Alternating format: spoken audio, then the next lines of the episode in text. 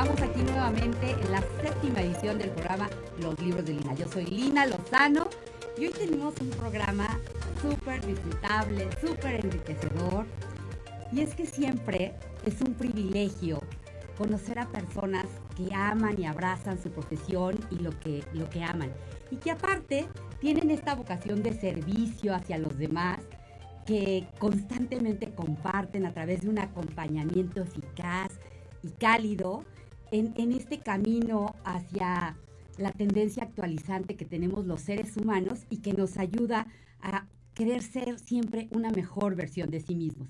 Y para ello, en este afán de enriquecer todo este tema, tenemos hoy una gran invitada que es reflejo fiel de lo que acabo de decir, que ama profundamente lo que hace y que siempre está como llenando de luz a los que están alrededor.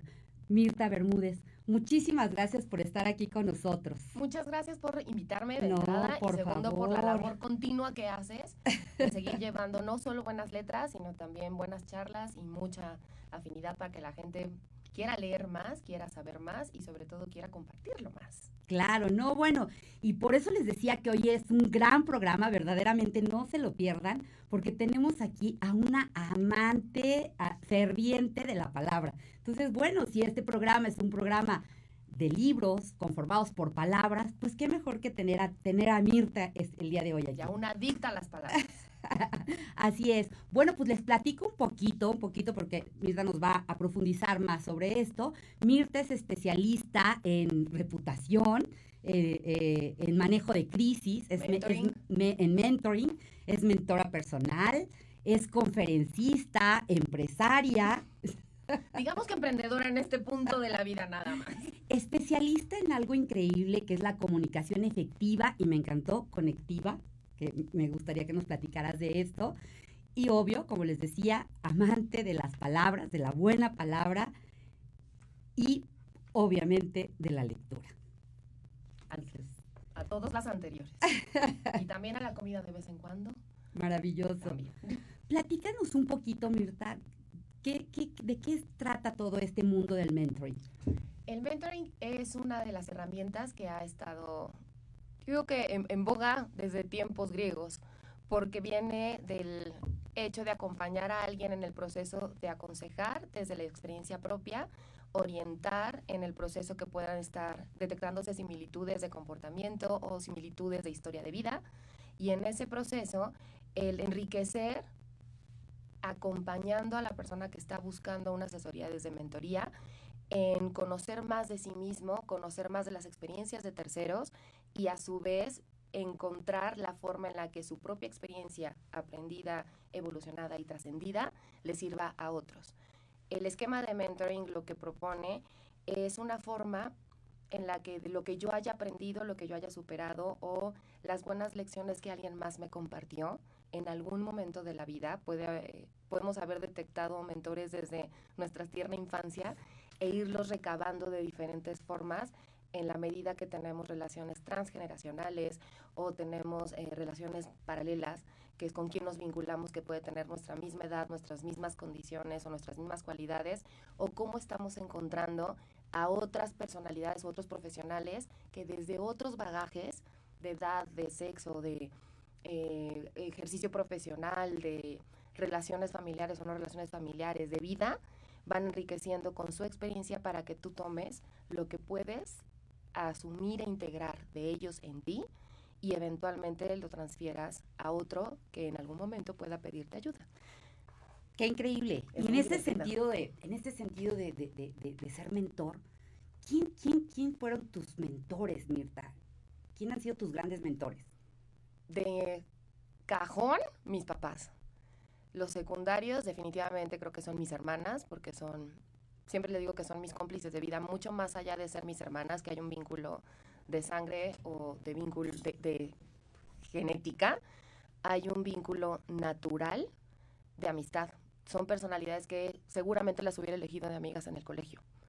Entonces, que es con quienes vas generando estas afinidades o que habremos tenido las mismas peleas que seguramente en algún punto he tenido con amigas, porque somos diferentes y tenemos un bagaje de valores o de comportamientos o de vocaciones por hacer las cosas de cierta forma que nos une.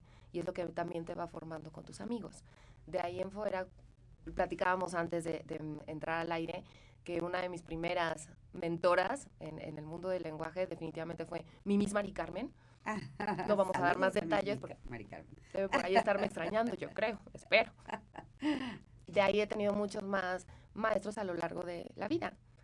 Creo que cualquier persona con la que me topo, me agrade o me desagrade, he elegido desde hace un buen rato tomarlos como mentores en la vida. Entonces, en algún momento con Eddie, eh, cuando, cuando lo conocí, le platicaba de mi libreta de encuentros afortunados, que es una bobada que empecé a los 12 años. Que llegaba o iba a lugares o veía gente que me llamaba la atención o la veía, no sé, en tele donde fuera y los ponía en una lista, una libretita donde iba apuntando nombres y qué me había gustado de esa persona o qué me había desagradado, que decía, ah, la forma en la que habla tan aguda o me incomoda es la forma en la que ve. Siempre he estado, creo que relacionada con la observación, el lenguaje y la forma en la que en conjunto funciona. Ese hábito tuyo de escribir que está tan integrado a tu vida, la verdad es que a mí cuando te leí, cuando te vi, me, me, me impactó. O sea, está increíble esa parte. Está increíble. La palabra en mi caso creo que siempre ha sido forma de sanación, forma de construcción, forma de materialización y forma en la que logro que lo que sea que pueda estarme haciendo daño o que no estoy sabiendo externar, las palabras me ayudan. Desde bobadas como leer el diccionario. Sí, lo siento, digo, escuchas. ¿Te le escuchas también? Pues era de las niñas que agarraba el diccionario a buscar palabras complicadas. Entonces con mis hermanas teníamos el buscarnos insultos que no eran insultos regulares. Entonces, que te decían, eres un barbaján. Y entonces como, ¿qué es un barbaján? Y entonces te quedabas viendo y le decías, claro, eres una tosca brutal, que es la definición que viene en el arroz. Claro, qué Entonces, ¿cómo te encuentras? Ya sé, somos ñoñas, lo siento, lo revelé al aire. que te buscas o encuentras palabras con las que no podían regañarte porque estabas utilizando una mala palabra sino también obligas a que tus papás tuvieran que ir a buscar lo que le dijo es un insulto.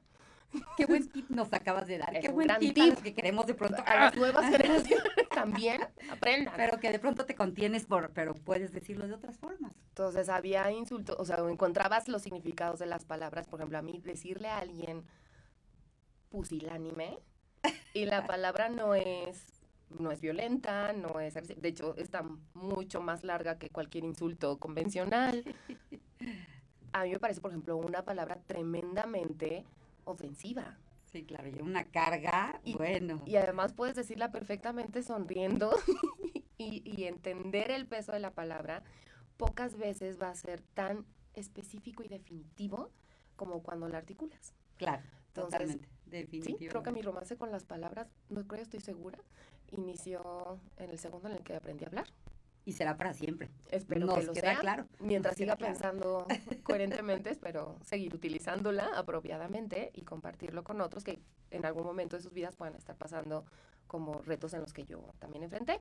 Platicábamos igual también antes de entrar al aire que yo era una niña tímida, ya sé, no lo parece. Los que me hayan conocido en los últimos 90 años, seguramente no podrán decir que era tímida.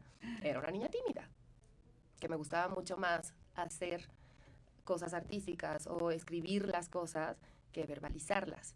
Entonces, el reto de pasar de bien pensar o bien redactar a hacer tú la voz que estuviera fluyendo frente a una audiencia presencial o remota, mm. en mis primeros años adolescentes no era... ¿Y cómo logras dar ese salto? ¿Cómo? Supongo que hay como darlo atrás y decisión y voluntad. Desde mi opinión es una decisión simple. Este da miedo, hazlo con miedo. Claro. Entonces, en aquel momento, por lo que digo que mi primera mentora facial y verbal fue Miss Mari Carmen, es porque el, el único trabajo que ella hizo fue, son tus palabras. Tú ya las escribiste, lo que era difícil ya pasó. Lo siguiente es que las digas tú te paras en el micrófono y te prometo que voy a estar atrás. Entonces, lo único que hizo esa santa mujer fue poner su mano en mi espalda. Claro. Y cuando vio que mi hilo de voz no estaba saliendo, me dio un, Adelante. como un microzape. Son tuyos. Son tuyos. Tú puedes. Entonces vas, alza la voz. Entonces ya cuando alza la voz, jamás debió haberme dado el empoderamiento de alzar la voz. Seguramente cuando te empezaste a escuchar te empezaste a sorprender. Lo que me dio, además recuerdo perfecto, fue las caras de mis compañeros. O sea, en el segundo que voltearon y sus caras eran, ah, así se escucha lo que escribes. Ya se habían conectado contigo. Y eso fue como Es una retroalimentación para ti. Sí, sí. ya cuando vas, claro. pues al final del día eres adolescente, pues, te hacen la burla de, y te diste cuenta que estabas chapeada y pensamos que te ibas a desmayar. o, al final hablaste muy agudo, o este, se escuchaba gangoso. Yo sí, ya que soy gangosa. Entonces, todo esa, esa retro que en su momento es, suelo estar rodeada de buenos ecosistemas. Entonces, los ecosistemas que trato de construir y que busco alimentar y que busco nutrir son ecosistemas sanos. Claro. Y son, con todo, insisto, no es que todo sea sano, No, no, sino no. que es sano en función de que incluye todo lo que incluye la humanidad natural. Claro. Hay gente con la que no vas a empatar, hay estilos con los que no vas a empatar, hay estilos con los que vas a decidir si menguas o no menguas, y eh, todo es una decisión. Y finalmente te nutren. Buenos o malos te Las nutren. sean. Buenos o malos siempre te van a, a dejar algo. Y hay veces que nos acostumbramos a las cosas buenas, fluidas, y en el segundo que algo resiste, nosotros empezamos en lugar de trabajar, ok, ¿por qué estoy resistiendo? ¿O por qué me está costando más trabajo? Empezamos a querer romper para que se acomode otra vez a nuestro, pues a nuestra área de confort. Cuando estamos confortables hablando, cuando estamos hablando, cuando somos confortables haciendo las cosas de la forma en las que siempre las he hecho, y ese proceso es un proceso interesante, que cuando lo verbalizas, todo el tiempo estamos verbalizando, nunca nos damos cuenta, o con muy poca frecuencia, que tenemos diálogos mentales todo el tiempo. Claro. El que se pega con una mesa, a veces dice en voz alta, ¡ay! tss", ¿Te pegaste? Claro. Para sacar con las malas Y eso ya palabras. te llevó a mil cosas, ¿no? cuando no lo verbalizan hay veces que nos estamos diciendo, ay tonta, ya caíste otra vez. Y no es la voz afuera, es la voz adentro. Y Claro. esa voz usa palabras. Sí, te juzgas, te juzgas de la manera más cruel. Es cómo te hablas. Sí, Entonces, claro. en el proceso de dar, a lo mejor estos 18 o 19 años en, en comunicación y en, y en áreas donde he tenido que construir negociación, solución pacífica, controversias o construcción reputacional o blindaje de prestigio o brand building para personas o para marcas, la constante siempre es cómo estamos hablándole y hablándonos. Nos. Claro. Y ese twist es el que hace que también crees o equipos de alto rendimiento o equipos de bajo desempeño o equipos de contienda permanente, que es muy frecuente, por ejemplo, en industrias de alta competencia. Qué interesante Lo esto. súper Wow, frecuente. está increíble. Cuando empiezas a ver esos diálogos. Es cuando empiezas a darte cuenta también de, ok, cuántas veces esto que estoy viendo en esta compañía o en esta marca o en este grupo o con estas personas o en mi familia no ha venido de una mala articulación de ideas y una mala expresión de palabras y cómo eso se está conjugando también con la otra forma de comunicación, que es tu expresión corporafacial Claro. el 70% de lo que sale después de lo que dices tiene una carga de interpretación por el tono que utilizaste y la expresión corporal que seguiste. Si tenías el ceño fruncido, si no lo tenías, si estabas mucho más protectora o estabas a la defensiva o no estabas articulando adecuadamente, si subiste la voz o la bajaste, si empezaste a hablar más lento para ser enfático o para generar alteración. Entonces, Wow, qué increíble. el proceso de audiencias y emisores es delicioso. Claro. Oye, Mirta, y platícanos en, en este tema de, de mentoring en, en reputación y manejo de crisis, ¿qué tanto México está involucrado en estos temas? ¿Qué tanto está siendo consciente de la necesidad imperiosa de, de tener a alguien que, que, que le que- que lo, que lo lleve por estos caminos de manera profesional, que lo acompañe? Hay, hay, desde tiempos históricos, tenemos una de las doctrinas diplomáticas más ricas del planeta. Cuando uno, ahí estoy hablando a lo mejor desde mi ñoña relacionista internacional. Cuando tú empiezas a ver, la, te toca en, en, la escuela el revisar doctrina, la doctrina Estrada, por ejemplo, o el tipo de construcción diplomática que México tenía, ya no estoy tan segura de que siga manteniendo ese nivel de rigor o formalidad por, por diferentes cambios y diferentes evoluciones sociales. Pero una de las doctrinas, cuando tú entras a ver la doctrina Estrada, cuáles son los lineamientos, cuáles son los protocolos que se seguían, cuáles son protocolos no solo de comportamiento diplomático. Cuando tú veías a alguien que se comportaba impecablemente, normalmente lo ibas a relacionar o a un príncipe, protocolos monárquicos, o ibas a decir, él es la persona más diplomática del mundo. Claro. Porque lograba mantener balance, porque lograba tener esta ecuanimidad en el proceso de negociación, porque era un mediador natural en donde entrara. Nadie se imagina a un diplomático siendo violento expresamente. Puede serlo con sus acciones, puede serlo con sus palabras, puede serlo en el proceso de la negociación. No es una cualidad de la diplomacia la violencia. Entonces podemos ir a cosas históricas. Sí, claro. Bobas. Vean por, por favor el señor embajador de Cantinflas. es una película vieja. Es una película que retrataba todos los matices que procedían de una doctrina como la doctrina Estrada. Entonces, incluso hasta la construcción partidaria, todos los partidos de origen tenían, por ejemplo, instituciones dentro de la formación partidaria que te enseñaba a negociar o a ser diplomático en los procesos políticos. Y formaban así a sus instituciones eh, de formación o preparación de bases. Entonces, en México la, diplomacia y el lenguaje y la negociación y el, digamos que el expertise de crisis está enraizado en, de forma histórica. Creo que lo hemos hecho, y es así, es completamente a título personal. Somos una nación con naturaleza bien dirigida a la mediación. Sí, claro. Y no hay forma de mediar si no es a través de un buen lenguaje, con una buena expresión corporofacial y con una forma integral de ver los problemas. Tenemos esa habilidad natural y yo sí estoy firme en asegurar que los mexicanos por naturaleza tenemos alguna parte del ADN compuesta de eso. Oh, bueno, pues es una ventaja, vamos por buen camino. Por mucho. ¿No? A partir de eso también se ha dado el que hablabas al principio de cómo esta forma de creación y de educación está más en jauja.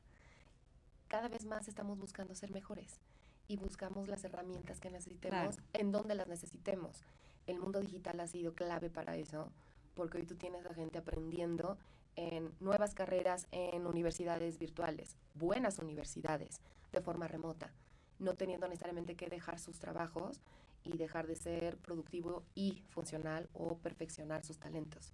Entonces, México está creciendo no solo en el interés de crisis o de manejo reputacional, sino en el interés nato de ser mejor en todas las formas en las que encuentres. También eh, se ha dado el, el boom de coach para todos coach angelical, coach de health, coach de vida empresarial, coach de maternidad. O sea, el coaching se convirtió en la forma más frecuente en la que puedes, y además popularmente aceptada, claro. en la que es aceptable que estés pidiendo ayuda. Claro. Si antes uno decía, no sé, 20, 30 años, le hubieran dicho a alguien, estoy yendo a terapia, ¿Qué le está pasando? Algo no está funcionando. Y hoy alguien dice, tengo que irme porque tengo mi sesión de coaching y todo. Ah, bien. Qué bueno que le estás tomando. A lo mejor no lo aplauden todos, no lo ven mal. Claro, claro, claro. Desde mi perspectiva y lo que a mí me toca ver todos los días, tanto de mi vida eh, laboral como de mi vida profesional y como mentor, tiene que ver con un hambre natural de ser mejor y querer hacer las cosas mejores. Nos cuesta trabajo lidiar con nuestros hábitos previos. El hábito es una de las habilidades más complejas de cambiar. Claro. Ah, eh, eh, vamos a, ir a un corte, Mirta. De acuerdo. Pero me gustaría que cuando regresáramos nos platicaras para, para todos los que nos escuchan, porque a lo mejor pudiera haber como en este tema del coaching, ¿cuál sería la diferencia con el coaching y el mentoring? O sea, ¿cuáles serían las diferencias? Pero de eso hablaremos cuando volvamos del De acuerdo, perfecto. No se vayan.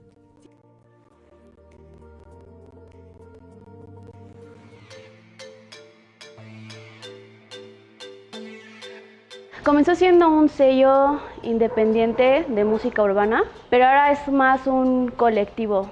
Lo fundamos aproximadamente hace como dos años y medio con el propósito de, pues, de incubar como nuevos talentos al principio solo éramos gente que nos dedicamos a hacer música y ahora tenemos gente que se dedica a la parte más visual, creativa. Cuando fundas un proyecto así, el sostenerlo es muy difícil, ¿no? Y más si vas sumando proyectos y gente que te tiene la confianza como para, para desarrollar su arte, pues es este, mucho más complicado porque también tienes como la carga emocional de llevar ese proyecto a otro nivel. ¿no? Nosotros mismos vemos qué medios utilizamos para generar este dinero, estos recursos que se necesitan para impulsar la carrera. No hay un manual ni una guía que te ayude a, a ver cuál es el camino.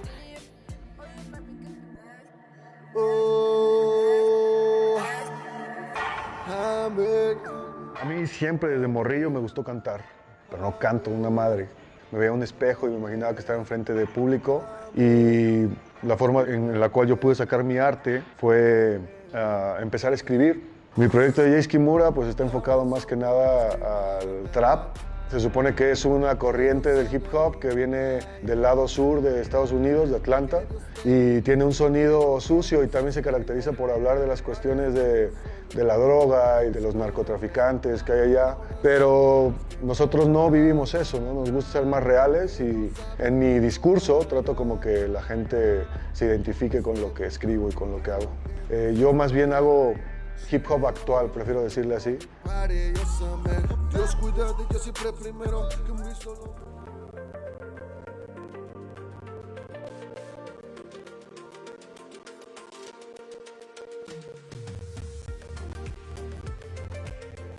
Amigos, estamos aquí de regreso con Mirta Bermúdez y nos estaba platicando cuál sería la diferencia entre el coaching y el mentoring. General, de forma bien simplista, y ahí es igualmente yo también tengo mis coaches favoritos y tengo coaches en los que necesito la disciplina, la constancia, el, seguimiento, que el coaching desde mi perspectiva lo veo como una herramienta de disciplina en el proceso, que es cómo los van acompañando, la, la no rigidez, sino la firmeza en el proceso de acompañamiento que se requiera. Yéndonos a lo más sencillo, el coaching proviene del trabajo que en los deportes es, una extrapolación de una actividad que ya se hacía en los deportes para llevarla a otras facetas de la vida. Y por eso ha ganado tanta, tanta fuerza. Completamente responsable, este, respetable y además lo considero una gran herramienta cuando logras encontrarte a coaches que son profesionales que, uno, que aman lo que hacen, que están en constante crecimiento ellos mismos y que no se quedan solo con esta sensación de crecerse en la medida en la que son más coaches o más reconocidos que a veces le, le sucede a ciertas personas y desde determinados ámbitos. Claro. En el mentoring, el mentoring digamos que es una metodología más orgánica y que tiene que ver con el proceso natural de transmitir generacionalmente, no siempre es de más grandes a más jóvenes. Hay muchos modelos nuevos, bien interesantes, en donde se está buscando el mentoring de generaciones jóvenes a generaciones mayores. Wow, que es un mentoring invertido. Increíble, claro. ¿Por qué? Porque la experiencia o la facilidad con la que han adquirido otro tipo de habilidades e inteligencias modernas, llamémoslo así, de forma simplista, insisto, también permite el que puedan llevar a otra generación a que aprenda y adquiera experiencias desde esta perspectiva. El mentoring es un proceso que permite ayudar en este diálogo natural, mucho más orgánico, a que los diálogos se den. Y que el proceso de diálogo tenga una metodología más amable y más orientada de forma humana, porque tiene que ver con las naturalezas de a quien elegimos como mentor y de a quien elegimos transmitir nuestro conocimiento. Entonces las dos herramientas se complementan de una forma deliciosa cuando aprendemos a estarlas alternando y vamos adquiriendo esta sensibilidad para saber cuánto vamos a necesitar la disciplina de, de, un, de un coach para aprender y soltar a lo mejor un hábito o adquirir una nueva, una nueva formación o adquirir un nuevo talento de una forma recurrente, sistemática, eh, gradual, recurrente. Y cuando ese proceso también se complementa de la experiencia natural que tiene otro ser humano con otras cualidades que no va a buscar introyectarlas, sino que va a buscar compartirlas para que el proceso de recepción, interiorización y digestión se haga tu herramienta. Está increíble. Es muy, muy, ¿Y qué cambio de paradigma esto de que las nuevas generaciones, porque lo estamos viendo, ¿no? que las nuevas generaciones son las que están tomando el poder y el control y son los que pues ahora nos están transformando como, como, como humanidad, como país, ¿no? Entonces de pronto aprender de ellos es un cambio de paradigma, porque antes era como los mayores, eran el los gran que los Exacto, por supuesto. Y sigue siendo de esa misma forma. Hay veces, por ejemplo, es, en mi caso... Es en ambos sentidos me ahora. Debería ser un, debería ser un círculo virtuoso. Claro. Y debería ser cíclica. ¿Cómo nos acostumbramos a eso? Porque tienes, tenemos a generaciones que están invalidando el conocimiento de generaciones antañas porque las ven eh, caducas, las ven rígidas, las ven intolerantes. Y tienes a generaciones que, en generaciones que eran con estructuras de pensar diferente, que están viendo las nuevas generaciones desde el nada les gusta, nada les quieren, nada hacen. Y toda esta dinámica de estar generando resistencia porque resulta de si soy más grande, entonces no puedo entender a estos. Y al revés. Si, entiendo a estos, entonces estoy rechazando la experiencia de los grandes. Y esta dinámica se vuelve viciosa. Claro, se rompe el flujo, ¿no? Por completo. En mi experiencia particular, por ejemplo, es tengo el lujo de tener amigos y amigos entrañables de más de 60, que serían incluso hasta más grandes que mis papás. increíble y me llevo extraordinariamente con ellos y les aprendo de todas las formas. Y hay veces que, ok, ¿tú cómo harías esto? Porque yo soy en estricta teoría una generación a la mitad. Claro. Ni soy tan grande como es, tengo a mis adolescentes, yo no tengo hijos adolescentes, entonces no tengo hijos de entrada, entonces tengo otra dinámica completamente diferente. No estoy tan chiquita como para que sea mi primer trabajo, porque además yo empecé a trabajar muy chiquita, muy joven, diciendo, mejor dicho. Entonces entiendo la parte de una generación ligeramente más grande que la mía, entiendo al menos tres o tengo muy buenas dinámicas de, generaciones mucho más grandes. En algún momento, en, hace una década yo creo, uno de mis papás se burlaba porque me decía, ¿dónde vas? Le digo, pues voy, voy a mi café de los señores. mi papá ¿es una junta o qué es? Y yo, no, es mi grupo de los amigos. Entonces ya la narré y todos eran algunos son empresarios, otros son figuras políticas de, edad importante que además construyeron la historia del país. Entonces yo engolosinada porque soy una ñoña de la historia. Entonces, que contaban es, y así se creó el primer sindicato, y así se creó el, primer, el primer movimiento que tuvo que ver con la electricidad, o con Pemex, o con diferentes industrias, o trasladamos el primer tendido de cal de acá para acá, o cuando hicimos el primer, eh, las primeras cosas que tenían que ver con acero, y tengo, tengo mi vertiente de ingeniero esperando florecer, los que te platican estos momentos históricos y te lo transmiten. Entonces, me preocupa que te vayas a quedar sin amigos. Yo, ¿por qué? Porque como sea, te llevan 50 años. O sea, sí se acercan un poco más. Espero no suceda mientras yo esté viva. Y te enriquecían de esa forma. y tengo amigas que son al menos 10 años más jóvenes que yo, que tienen otra vida, o sea, chicas de 20, 21 años que cuentan sus anécdotas, o vámonos al cine, o vámonos al teatro, o nos vamos de viaje, y tienes todos estos ecosistemas, por eso decía que siento que soy afortunada porque tengo ecosistemas disímbolos de todos los niveles. Que tú te has ido procurando, tú has ido... Y que también han permitido que vayas engranando en esas tribus porque hay veces que hay tribus que por naturaleza no necesariamente van a querer eh, asumirte o permitirte la entrada. Y puedo afirmar que todos esos ecosistemas son mentores. Porque cuando hay dudas que yo no puedo entender de cómo entender o cómo tratar a cierta parte de mi equipo por cómo funcionan en su mente que tiene este Mm. pensamiento que le asignan millennial y que hoy decir es que es millennial tiene hasta la connotación Claro, nociva claro, claro. porque se les está poniendo una etiqueta de todo lo que no hacen. Y no necesariamente es no todo lo que no hacen. Es cuando te has tomado la, el tiempo o el preguntar por qué lo que hace como lo hace, lo hace así. Claro, totalmente. Ya que lo entiendes, entonces cartas. En todas las generaciones, puedo afirmar con firmeza, e incluyo, tengo muchas generaciones en el proceso, siempre hay gente mal hecha. Siempre hay el que está buscando cómo deshacerse o colgarse el mérito de otro. Claro. Y no es ni de millennials ni de no millennials. Siempre va a haber en generaciones jóvenes o generaciones más grandes el que esté buscando como que no le gusta trabajar en su, en su casa, no sabe. No es de grandes ni de jóvenes, o sea, es no. Es del temperamento que cada quien tiene. En algún momento, una de mis hermanas, que es la como la más disruptiva y sí, es la, caería en, en el margen de la millennial, para ella era muy usual hacer home office. Y en la concepción de mi mamá era, ay, ya que estás acá, vamos a ir al cine, vamos a ir al súper, vamos a ir acá.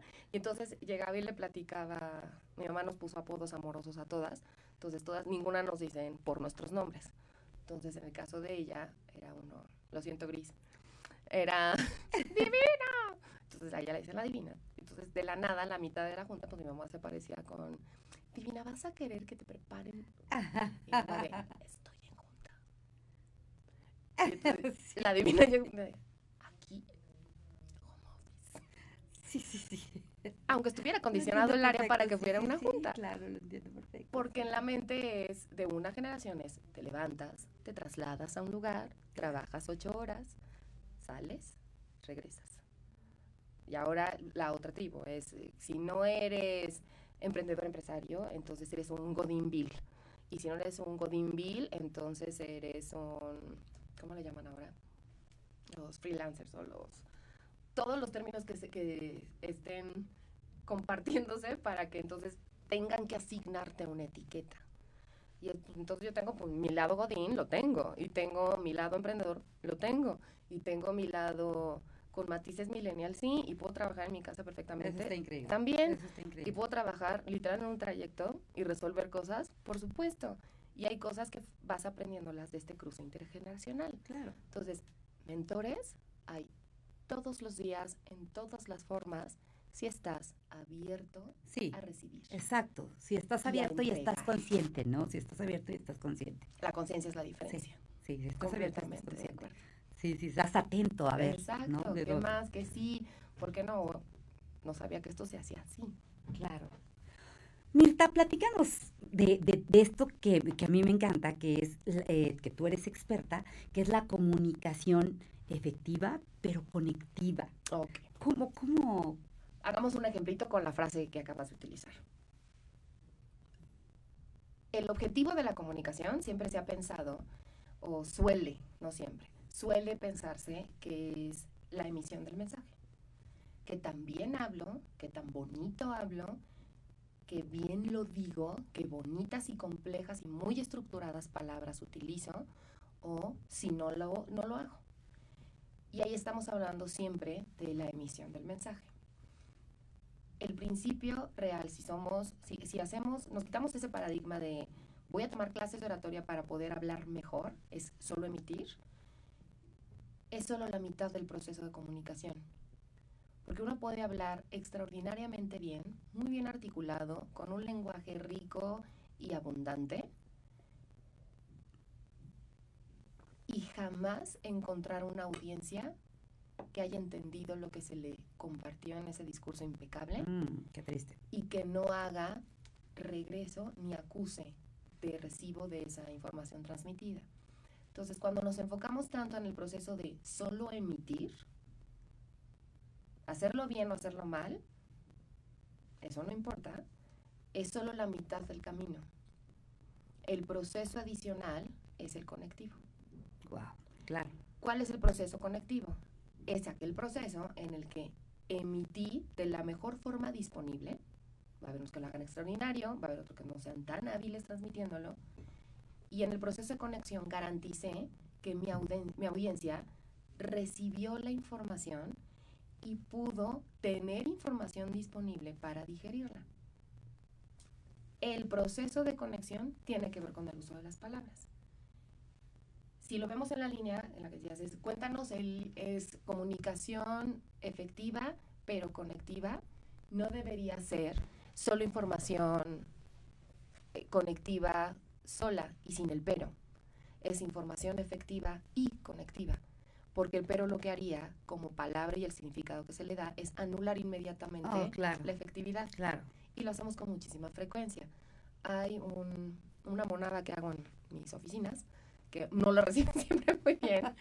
tengo un panda y tengo un puerquito, una alcancía, donde tienen las palabras escritas que deben ser eh, anuladas del discurso. Entonces está el pero, está el este, está es que, está el pero sin embargo. Ay, me voy a buscar mi puerquito. Es súper como monísimo. Y la regla es que van a entrar y vamos a estar revisando contenidos, o vamos a estar viendo qué es lo que va a a pasar ahí. Deben traer monedas de un peso. Las monedas de un peso y todos los que en algún punto este, pueden buscar ahí algunos que se llaman seguramente víctimas de Mirta, que hayan pasado por ahí, es, les toca el proceso en el que cuando estamos revisando ya el contenido o el discurso que vayan a utilizar, hemos descartado de toda la construcción del, del material el que existan peros o que existan estes o que no sean peros utilizados, porque luego me dicen, el pero también es una palabra que aparece en la Real Academia Española. Sí es cierto. ¿Qué significa pero? Bla, bla, bla. Ya te leen. la traducción. ok.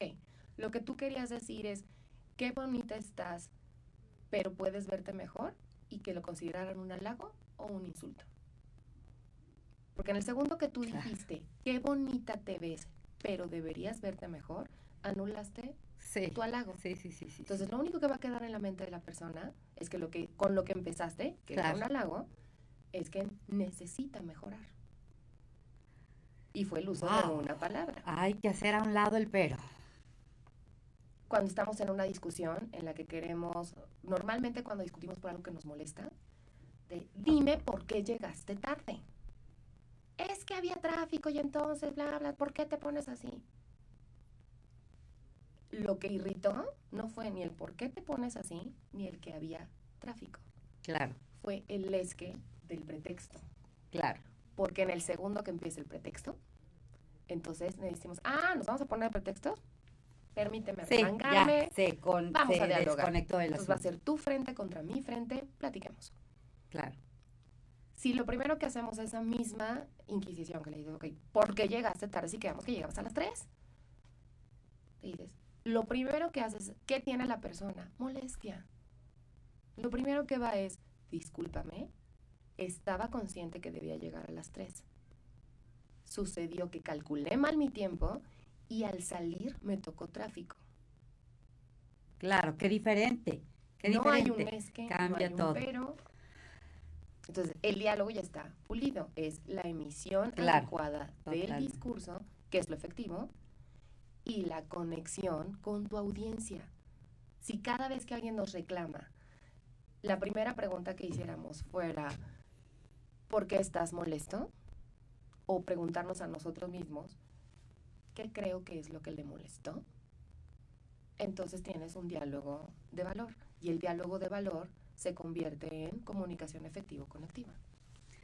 Está increíble. Amigos, nos vamos a ir a un corte y vamos a regresar porque este es un programa de, de libros y los libros están construidos de palabras. Y tenemos aquí un amante de las palabras. Y vamos Y de los libros. y de los libros. Y vamos a regresar a cómo construye Mirta su mundo a través de las palabras. Regresamos.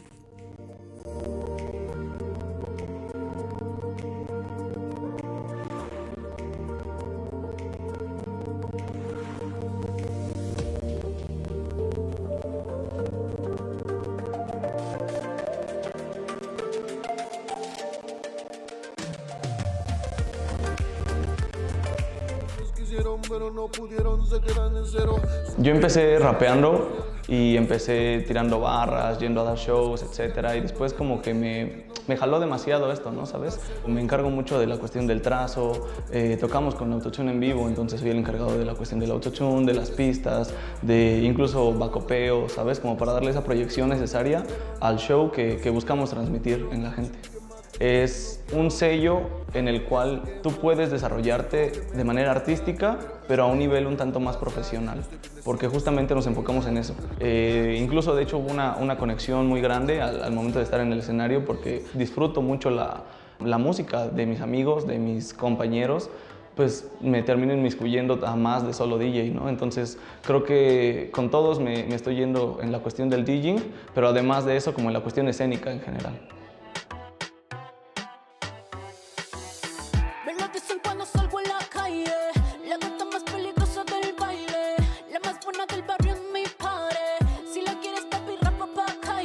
Somos un colectivo, entonces todas nuestras ideas se juntan y crean algo que es muy valioso. Yo dirigí el, el video de Booty Shaker de Charlie Jean. Me senté con Charlie, vimos el lugar, eh, empezamos como a crear gráficamente y, y, mentalmente toda esta escena y entre ella y yo como que construíamos la idea.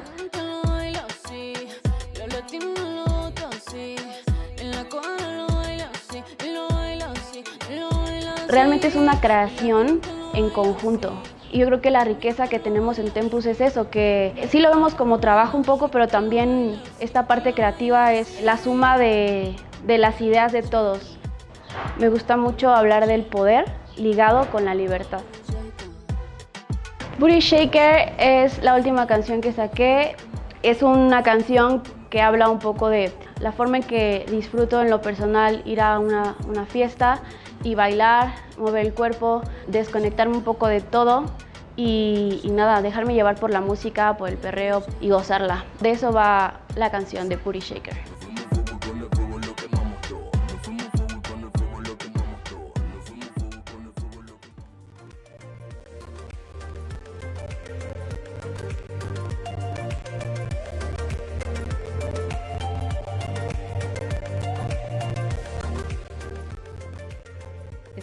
De regreso con Mirta Bermúdez, hablando de palabras, del poder de las palabras.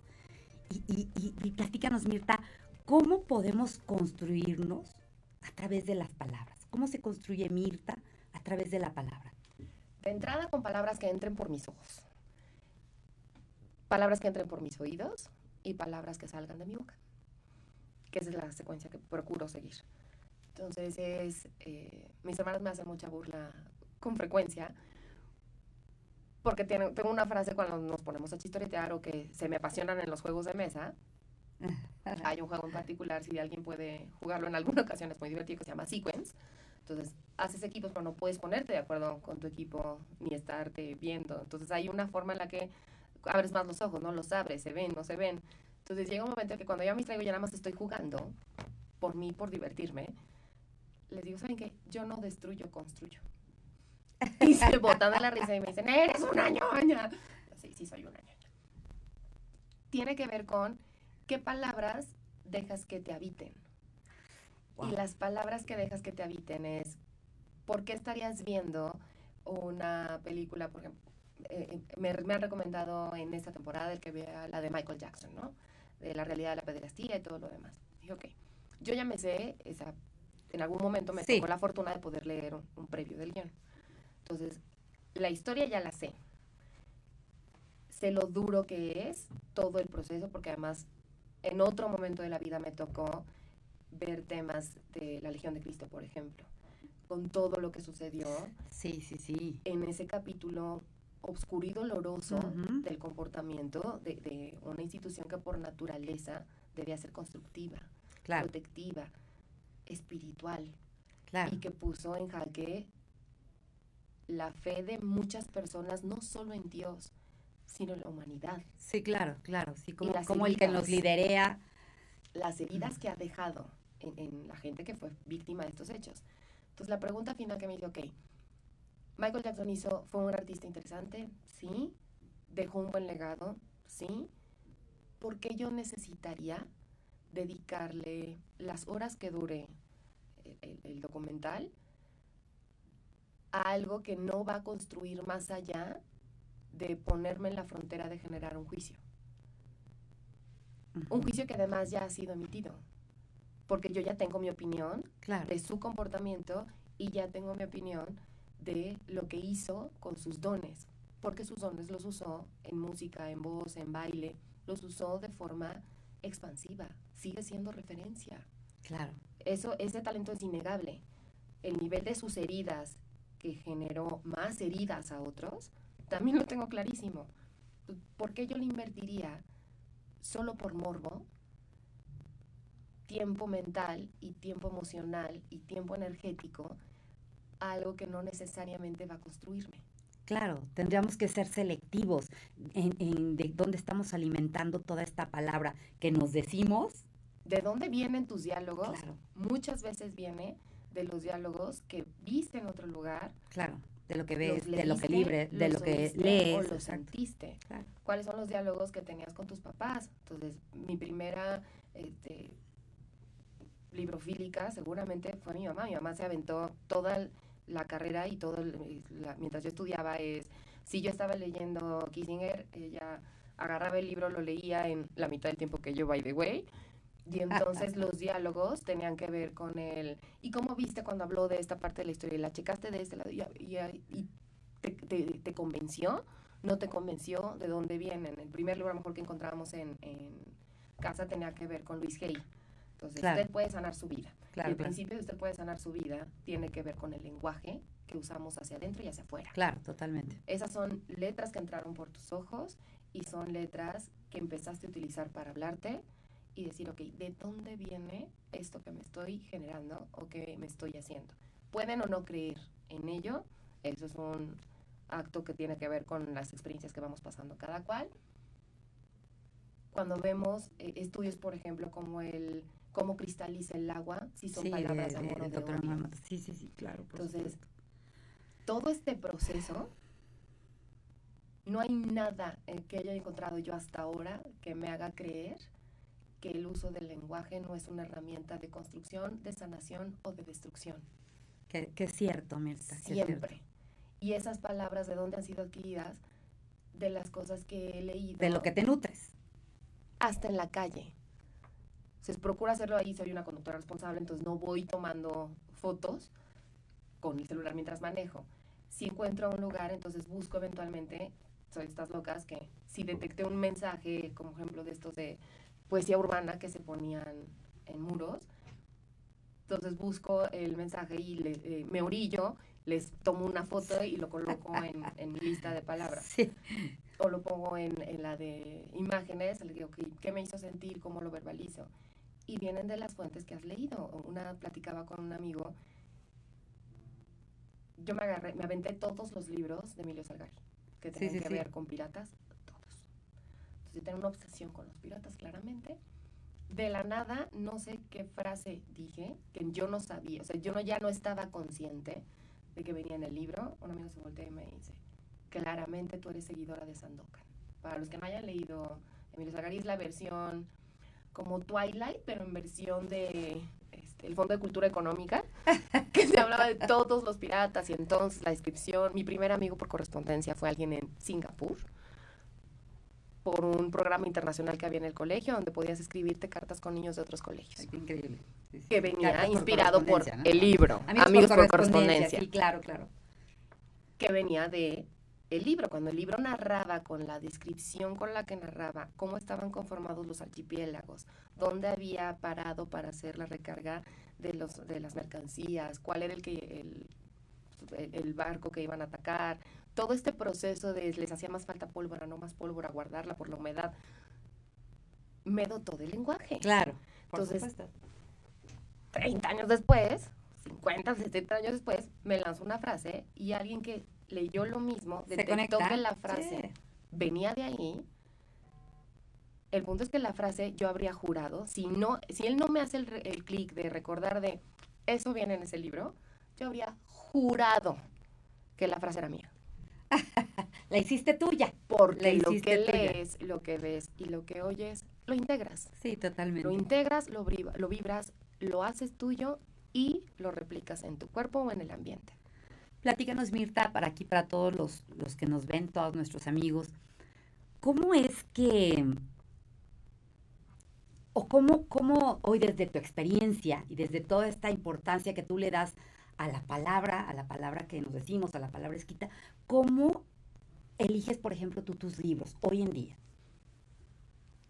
Tengo un hábito cruzado de elegir dos o tres libros que puedan o contraponerse o que cuando vea que estén atacando a diferentes partes de mis opiniones. Por ejemplo, ahorita están cohabitando en, en mi mesita de lectura. Uno de que es de Cábala, que son los 72 nombres de Dios. ¿Acaso este? Exacto, que es una monada. Ya literalmente lo uso como de este, tarotista. Entonces le hago de, ¿cuál es el nombre de Dios que él quiere pasar? O sea, es como mi tercera, mi, mi tercer round con el libro y es cómo, cómo lo, cómo agarro al azar cuál es el mensaje que hoy podría estar recibiendo a través de esta herramienta, que se le llama al final de una, una- es una herramienta espiritual. Está cohabitando con otro que se llama Soul for Happiness, que es de Go Watt. Go Watt, él es el CEO de mm, Google, durante mucho tiempo lo fue. Ajá. Entonces, que también habla desde, él tuvo una historia bien, bien, bien, bien fuerte en, en el proceso de crear las cosas y de él asumir una disciplina. Entonces, el libro está más hacia la parte racional y hacia la parte eh, matemática, sí con una vertiente quizá espiritual, mucho más empresarial. Y está cohabitando también con otro que se llama eh, El sutil arte de que te importe un carajo. ¿De quién es? Siempre se me va el nombre, ahorita te digo. El sutil arte de que te importe un carajo. Se oye increíble, amigos. Increíble. Increíble. Mark Manson. Mark Manson, para todos los que nos escuchan. Eso me gustó. Es, es, una, es una monada. Primero lo, lo jalé en inglés y en inglés al final del día también los las palabras que utilizas en tu, en tu idioma nato o en tu, el idioma que es tu segundo idioma o el que sea el tercero, también tiene que ver con la forma en la que integras tu propio discurso. Ajá. ¿Qué palabras van teniendo el peso? Hay palabras, por ejemplo, en inglés que son increíblemente potentes y breves.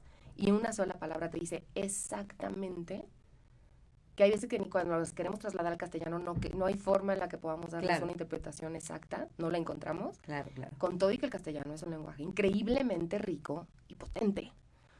Entonces, primero eh, es- lo he estado alternando entre la versión en inglés y la versión en español para identificar cómo van, cuál de las palabras o cuáles de las expresiones me están haciendo, están resonando mejor conmigo y con la forma en la que puedo digerirlas.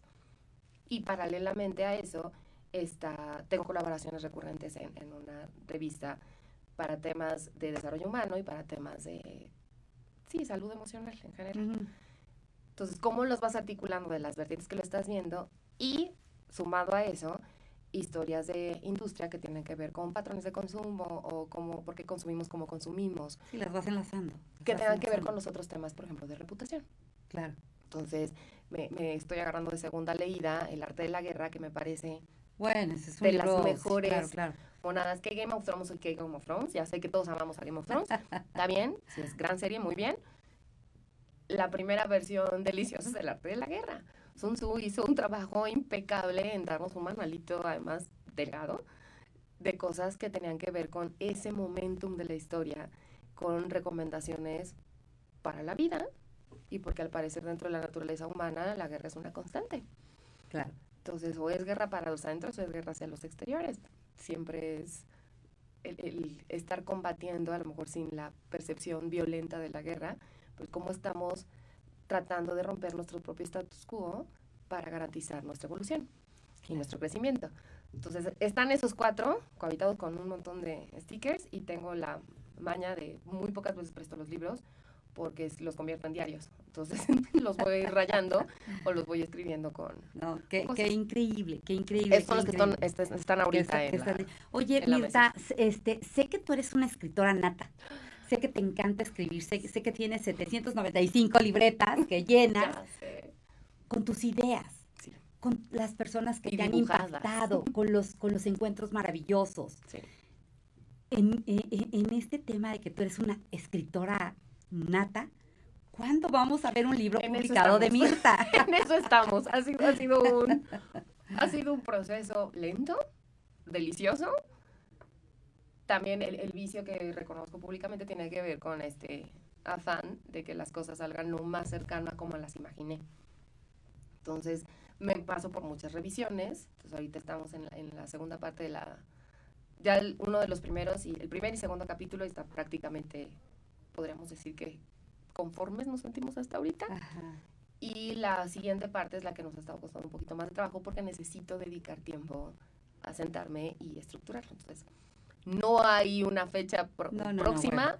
está completamente puesto en la Pero lista está de en tu intención, En está en tu estamos, intención. en eso Y eso está increíble porque con todo lo que tienes que compartir, seguro no será uno. Seguro será el primero de muchos. Por favor, amigos, estén atentos. Mirta Bermúdez, el día que ella publique un libro, va a ser todo un éxito. Opinan y me lo critican. Todo un éxito. Todo Entonces, un eso ha estado muy, muy divertido y eso ha estado lento. Digamos que ahorita estoy avanzando para no dejar de escribir con las cosas que hago de colaboraciones en la revista Oli. Maravilloso. Y te pediría, Mirta, para todos los que nos escuchan, que, que- que han estado aquí muy atentos y muy activos en, en las redes, eh, muchas gracias a todos. Ahorita les contesto en cuanto Ahorita les contestamos, claro que sí. ¿Qué consejos les darías a todos los que te, que te están escuchando el día de hoy? A todo aquel que no se ha decidido a, a- a integrar el hábito de la lectura a su vida, ¿qué consejos les darías? O sea, digo, ya ahorita nos has dado varios también de cómo ser selectivos, con lo que te nutres y todo, pero ¿qué, qué les dirías? Tres consejos. No necesitan leer libros gigantes para leer, Uno. de entrada. Leer las conversaciones incluso del Twitter desde un ojo crítico es lectura. Y crítico no me refiero a un ojo criticón. Criticón es diferente. Sino un ojo crítico es ver si nos enteramos de una historia o estamos viendo una noticia breve, que normalmente hoy las ponen en extractos de siete líneas máximo, que es el espacio que te permite. Leer 140 caracteres en diferentes trozos, con diferentes secciones del diálogo que se analiza, para formarse una opinión personal, también es integrar la lectura. Leer frases en breve y en extractos que detecten en el Instagram, también es lectura. Siempre y cuando el proceso de leer sea una decisión activa. Es elijo leer frases motivacionales y ya que leo y le dedico ni seis segundos de lectura a esas cinco líneas motivacionales, o que pueden ser solo que reflejen el cómo nos va en el, amor o cómo nos va en la familia o algo que inspire, con esas pequeñas dosis de lectura mínima, en esta época de no tengo tiempo para nada y vivo a través de mis redes sociales, se nos olvida que la vida real también es otra plataforma, no solo hay plataformas digitales. Claro. Entonces, el mundo de las experiencias generalmente sucede aquí y ahora, donde nos tocamos.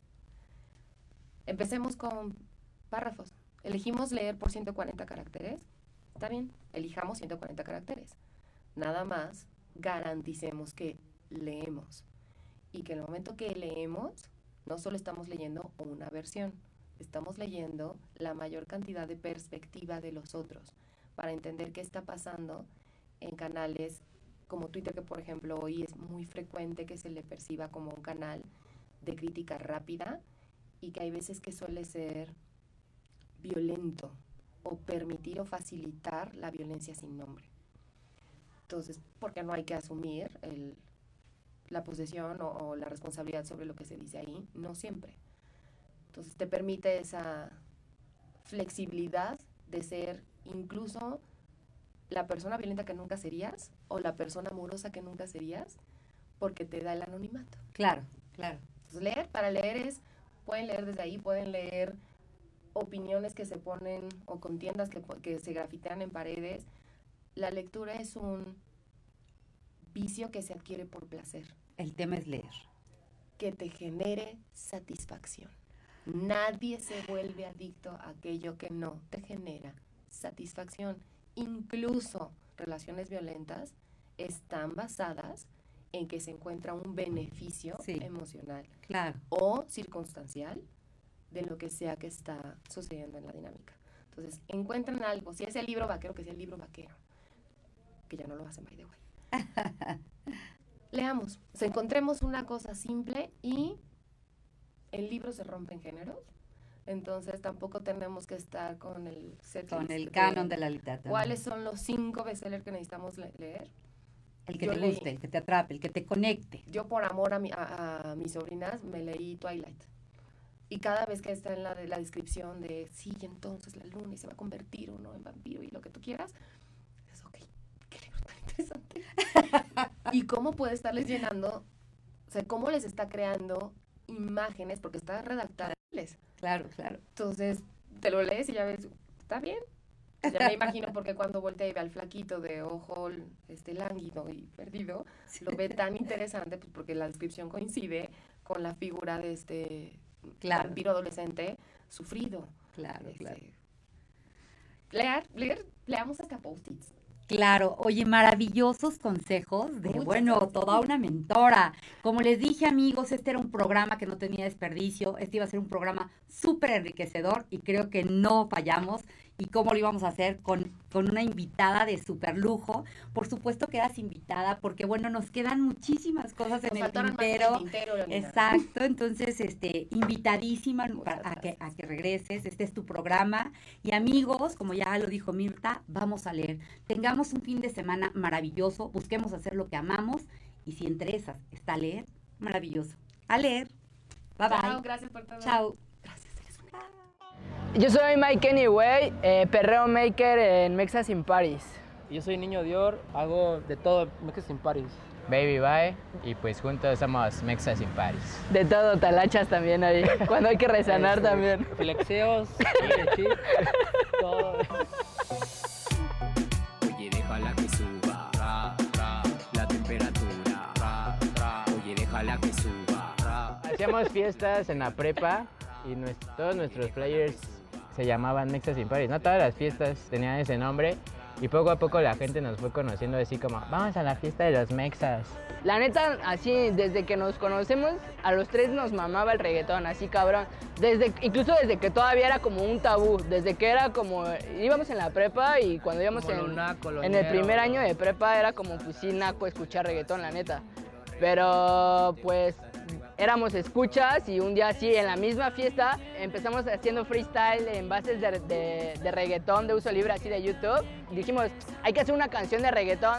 Y pues así nos armamos de huevos, fuimos a Tempus y grabamos nuestra primera rola sin saber nada. Obviamente les dijimos que no sabíamos nada de música.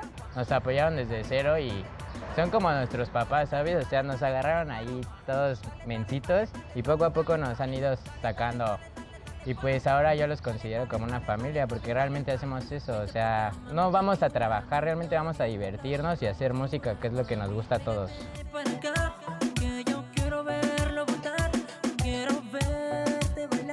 Creo que nosotros nos hemos abierto paso con el trabajo, ¿no? O sea, nuestro trabajo hablado. El proyecto de Tempus lo busco eh, empujar a ser un colectivo referente en la industria mexicana. Creo que el que compartamos el mismo sueño todos me hace despertar y trabajar.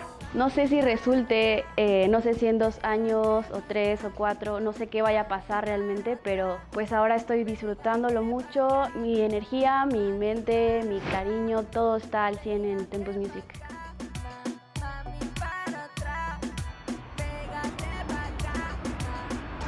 Oye, ¿por qué no me abrazas? En verdad,